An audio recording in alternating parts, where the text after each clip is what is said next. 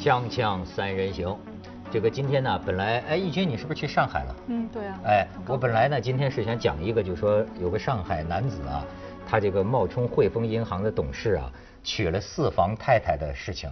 但是我们这儿还是徐老师比较有导师的觉悟哈，就说这个先不要。就是觉得把上海的事情应该先压一下。不是，就是说我们还是应该把意义放在第一位，对吧？莫迪访华，这是非常重要的。然后再说他四个老婆的。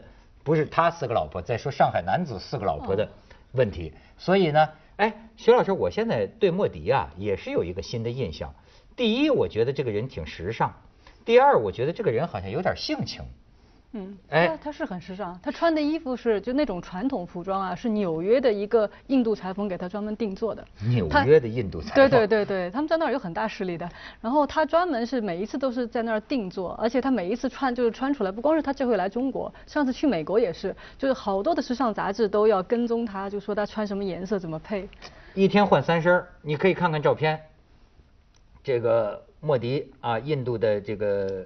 你瞧瞧，下飞机的时候是这么一身儿，哎，这个那个叫披肩还是叫坎肩儿啊？你注意他的这个改良啊，玉娟，对，就是说他这个裤子，本来里本来里头穿的这个裤子啊，要真的是到传统啊，是比较阔脚一些的，但是呢，你看他这个时尚表现在他改成了窄脚的这个裤子，所以显得很矫健啊。你再看下边，哎，戴着墨镜，这又换一身儿。它这个披肩的颜色是他们这个党派的颜色，橘红色，对，它是那个叫什么花的？人民党。啊，对，但是它那个哦是藏红花色，就说是这个颜色。它那个党是世界上第一大党，哎，对，比中共的人还多。对，你再看下边。对，前年宣布比中国党员多。你瞧，这又是一身儿，哎，就所以你瞧他这个还还是挺能打扮的啊。他上台只一年呢。他是目前为止我们比较注意，你看很少我们记得有。这是送给中国的这个菩提树的苗啊，菩提。我们很少有有记得有印度的这个国家元首在中国访问留下什么痕迹。前些年我们都不大注意，所以他这个是是是是很多花样啊，在上海用印度的土语对当对印度人演讲，就是说呃走了以后还还。走在这期间还签了多少两百多亿，对吧？合约当然虽然人家后来查了一下，里边没有商家对商家的合约，他是特别政府对政府的合约，主要是航天跟交通的，就是基本上中国跟印度啊，跟中国跟俄罗斯有点像，叫官热民冷。就是官方啊，上层啊，啊关系非常密切。你你俄罗斯也是这样。你看这个我们的领袖跟普京这个啊，这个非常好的关系。可是中国的老百姓旅游旅游还好一点了，说留学啊或移民啊什么去俄罗斯的比较少吧。但是很多，但不，您您最近没有看一个片子吗？就是。他们做了一个，就是官媒做了一个片子，好像是那种街访，但是大家是说什么什么普京是我心目中什么什么样的领导人，都是在就是在习近平去访问之前做了这么一个东西，所有人都夸他，然后唱那个俄罗斯的歌，他在民间还是很高人气。不是你你你没对，他夸的是普京啊，哦，他不是夸的是俄罗斯的民间社会的这个东西，这个非常有趣的形成个对照，就是中国跟美国的关系，中国美国关系是官方老在斗来斗去。嗯，一点不妨碍民间的。早已经放弃一切。民间这个留学啊，买东西啊，买什么什么，他那个印度呢，本来中国是中国人看印度啊，这感觉有。其实呃，有一次跟日本人讲起来，说日本人看到中国人酸溜溜嘛，现在中国的东西经济上来了，什么什么什么。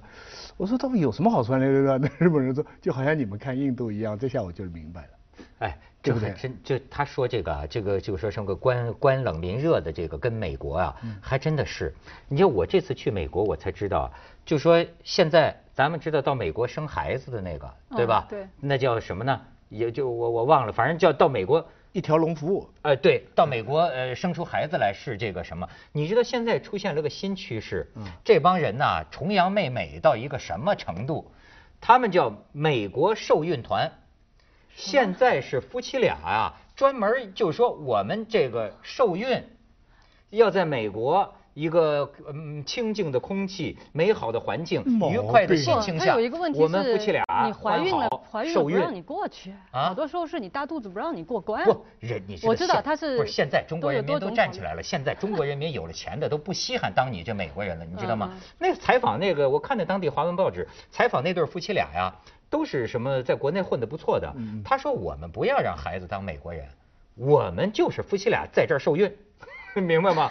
就在这儿交配，就就这个找好老婆这个排卵期啊，这仨月我们要怀上，然后呢回国回国生孩子有还是点奇怪了给中国人，但是将来我们永远说起来，我们是在美国交配的。天哪，这 这有点家奇怪了，太可我觉乐得。对，我觉得官冷明热到这个地步。没错，我倒是那个想到您刚才说就是官冷民热哈，其实中国跟印度之间的关系还是挺紧张的，而且我觉得特别好玩，就是就你以前不是讲过那个王蒙老师说中国人戏路子宽嘛，嗯中国外交资源戏路子也很宽呐、你想边境上还是很紧张的，那个问题一直也没解决，对吧？但我们现在跟你聊文化，聊你文明的交流，那过来就是唐朝的什么这个入城仪式这样那样，多热闹。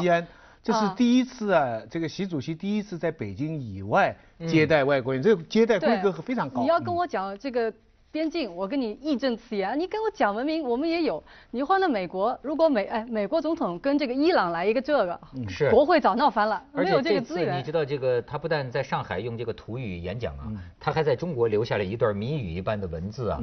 这个在这个哪儿啊，在西安大慈恩寺，嗯就是留下一段话。你这一段话不知道他写的是什么，因为他写的是一种很奇怪的文字，后来还辗转了好几个学者，最后才给他，才给他这个翻译出来。咱季羡林又不在了，是吧？对，这个最后最后翻译出来说，他写了一大段话。这个人我发现也是个性情中人哈，话多，就是说古吉拉特语，他写的是古吉拉特语满满的写了三页纸。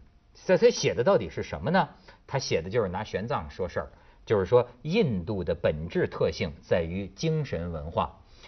高僧玄奘通过佛陀的方式，把和平、友爱和奉献精神传播给世界的大部分地区。每一个印度人都认为高僧玄奘是个伟大的修行者。我非常荣幸，玄奘提到的阿南伊卜罗呀，也就是今天的瓦德纳嘎，是我出生的地方，等等等等，云云。哎，就是玄奘是个到现在都不废的桥梁，把中印联系起来。而且他跑来的那个说话的态度哈、也是非常奇怪。他一说对中国的人就说：“你们要改变看待中印关系的思路。”嗯，这种说法哈、那那美国人不会说的，就强国对弱国、啊、一般不不能说这样的话，这样会被被看上去是指指点点。反过来，中国是可以这样说的，你们不能啊。所以他跑来是这样说。虽然他在这里大赛友好啊，国内印度国内的报纸啊，照样反得一塌糊涂。嗯，就说中国这个报道的那个地图啊，就是弄错了，其实就是把有争议地区啊，嗯那个华华为中国了，包括印度跟巴基斯坦、克什米尔这些这些地图弄错了，就说他们啊一大批的不满。当然，中方呢也反击，说这个他们这个糊涂虫啊，他们有一次呃呃呃，习近平去啊，他们把它翻成呃十一近平啊，什么？什么叫十？习嘛，X I 嘛，哦罗马字罗马字母就是十一嘛，哦十一，这是两个罗马字母啊。他的你说跟印度这个官媒啊，它的官方电视台相当于我们的央视啊我跟你说，十一近平啊，这个很莫名其妙吧？这个这个错误可以跟什么等等级啊？嗯就是最近不是说那个复联那个电影，说那个中文字幕翻译的个一塌糊涂嘛。啊然后原来他们还是有门派的，我看后来有个人列出来说，他这个门派还有一个翻译的更神，就是在另一部好莱坞电影里，你知道他翻译的什么呀？这底下打那个字幕，啊，I'm loser。loser 什么意思？是是失败者是失败者失败者，I'm a loser。底下打出来的我是卢蛇。还有我见过是，我是呃是 I'm kidding，底下点点的是我是基廷，是我是开玩笑，我是基廷。所以说，哎，你这个你这个不能不佩服这个玄奘啊，他这个学这个印度的这个梵文呐、你知道到他他当年这个取经到印度，其实这个事儿啊，我觉得很有意思。像陈寅恪呀、季羡林呐、饶宗颐呀。哎，所有咱们觉着最牛的宗师，你注意到没有？他们的研究有一个国家对中国文化特别大的地方，就是这个，你可以叫丝绸之路，对还是叫中印之间的这个这个这个这种中西的佛教到中国的这种传入。老实讲，印度要感谢玄奘，感谢中国，因为印度的很多历史没有了，对吧？那他们现在捡回他们的历史啊，是根据当年玄奘写下的《大唐西域记》，他才找回了他的很多等于说有点像文艺复兴的那个。等于说这假定这样的情况，我们唐代啊、宋代啊历史没了，要靠马可波罗的记录才找到我们的朝代。哎或者这真是或者靠日本啊，靠靠韩国，就是韩半岛的一些一些保留了，但是呃，把印度想象成一个佛教国家呢这，是完全错误。大大的误解。已经凋零了，已哎经凋零了。你去到那里，人家都是印度教，而且现在新兴的就是伊斯兰教，对，印度挡都挡不住的伊斯兰教的影响。嗯，陈寅恪其实当年他对玄奘的翻译还是有一些不太满意，他觉得他翻的太太太太拗口了，他觉得是那个鸠摩罗什那个翻译的比较好。嗯但是就是翻过来讲，他这件事情，他当时把这个经文给取回来等等。但是在印度后来，他这个佛教衰落的很快啊，就因为他自己本身出现了很多这个阶层分化呀，又很腐败。那后来是又因为蒙古人带着这个伊斯兰教，是伊朗的那个伊斯兰教过来，把他们的佛教彻底就灭掉了。你知道为什么佛教在呃印度衰落了？嗯，这个原因呢特别的多啊，原因特别的多，但是至少有一个原因，这我就觉得啊，什么事情啊，就这不能沾上这个色。这个真的，虽然我很好色，但是呢，我特别提我我反而非常恐惧这件事儿，因为我见到的真是中国人讲“色字头上一把刀”。你知道，在佛教在印度凋零的众多原因当中，其中有一个原因就是这个性力派，就是就你知道吗？就是说，就像咱们今天讲的这个双修，你看佛教里面有没有这么个法门？有的，可是呢，搞搞搞搞啊，要到最后你要搞成男女双修，搞成这种性啊，最后就能给搞偏了，最后也能把你的社会评价呀给搞得一塌糊涂，这也是一个不争的事实。这就是我今天真正要讲的题目。咱们先去一下广告，锵锵三人行，广告之后见。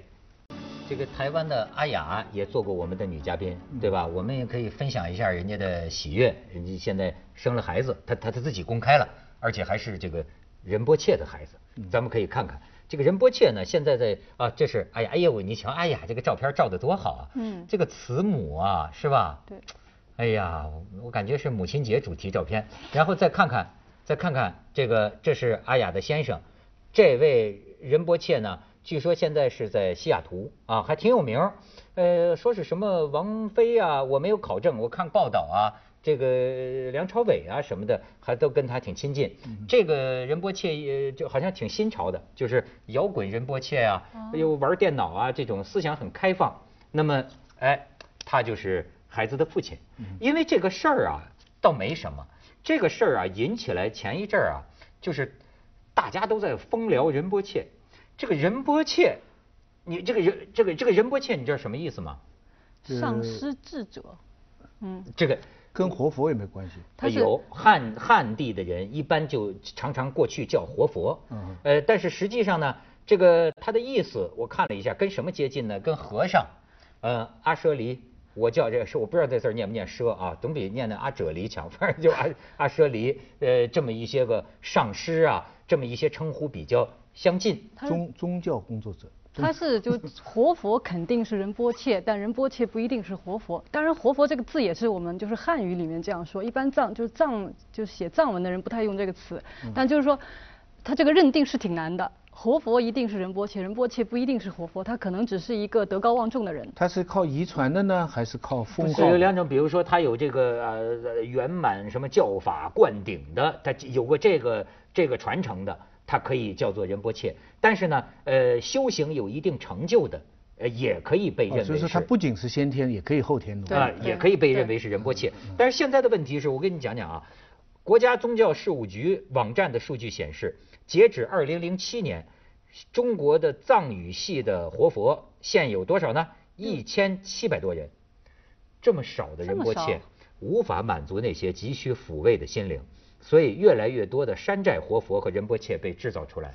这个下面是网友的一段话，这几天到处传，网友的话肯定是不准确的了，但是比较有意思。因为他说了这个朝阳区，说朝阳区有三十万散养仁波切，在朝阳区辽阔的大地上生活着数以千计的仁波切，其中约百分之八十说话带东北口音，且长相有浓厚的在乡村爱情演员海选第二轮被刷掉的感觉。约百分之九十从来没有完整的看过任何一本佛经，而且对任 任何佛学相关的问题都会回答这是秘法不可说。大约百分之百只有在听到供养和双修的时候会精神振作。这是就是说有些人真的冒充山寨，呃，他就从数量上来讲，就是他真要是三十万，我觉得不可能不太可能吧？那嗯朝阳区才多少人？三十万，但是肯定他的意思就是说超过了。哎，不是，你刚才说是两千零七年，我怎么看到另外一个可能看的那也不太准确？就两千零七年为什么会去去统计这就是这个活佛呢？两千零七年中国出台了一个活佛转世的一个条例，就是不是你谁想转就能转，你一定要向这个政府去申请，你要每一个城区去申请，我要转世，要报备，同意了你才可以转世。然后呢，当时统计好像是六六千，但我看数字可能也不准了，反正有不同的说法吧，就是有有这个几千。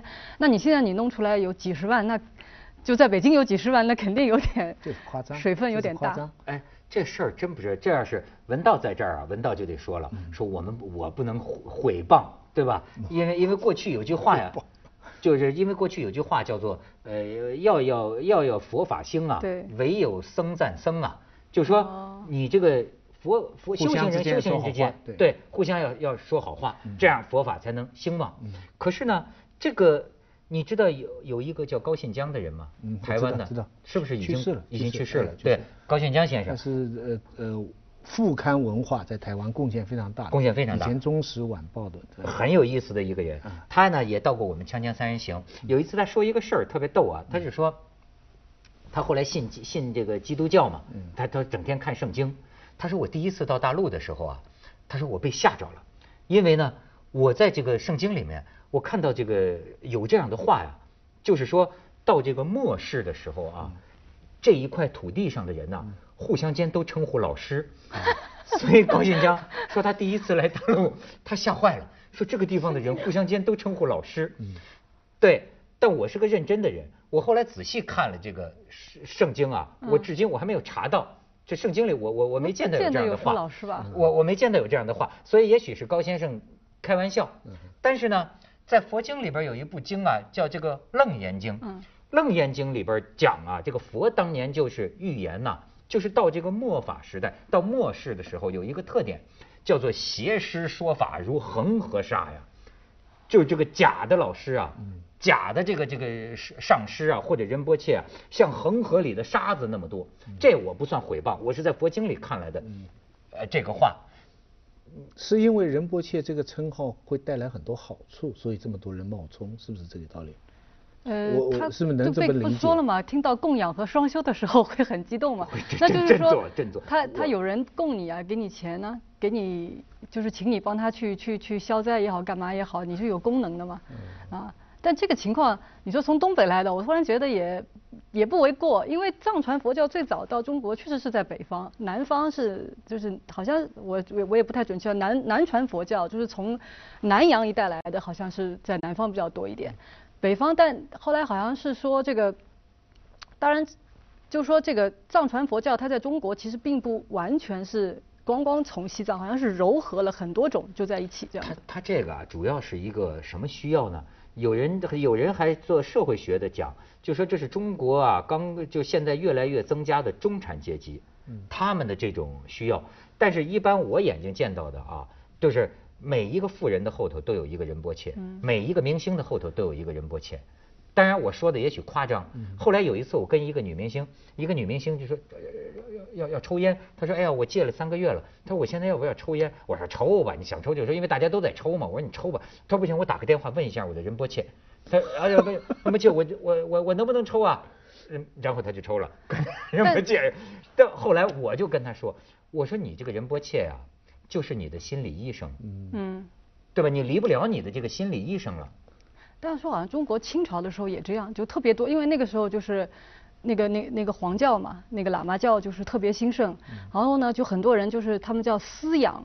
就私养喇嘛，私建那个庙宇。后来清朝的时候就有就有法规，不让你自己包养和尚，不让你就是你自己建庙，也是那时候可能很风行这个。中国的心理医生数量是比较少的，是吧？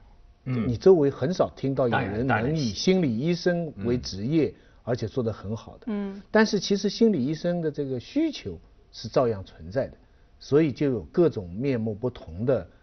就是类似于心理医生这样的，这个佛教是个特别复杂的学问。就是说，上师师傅是修行很重要的一个东西。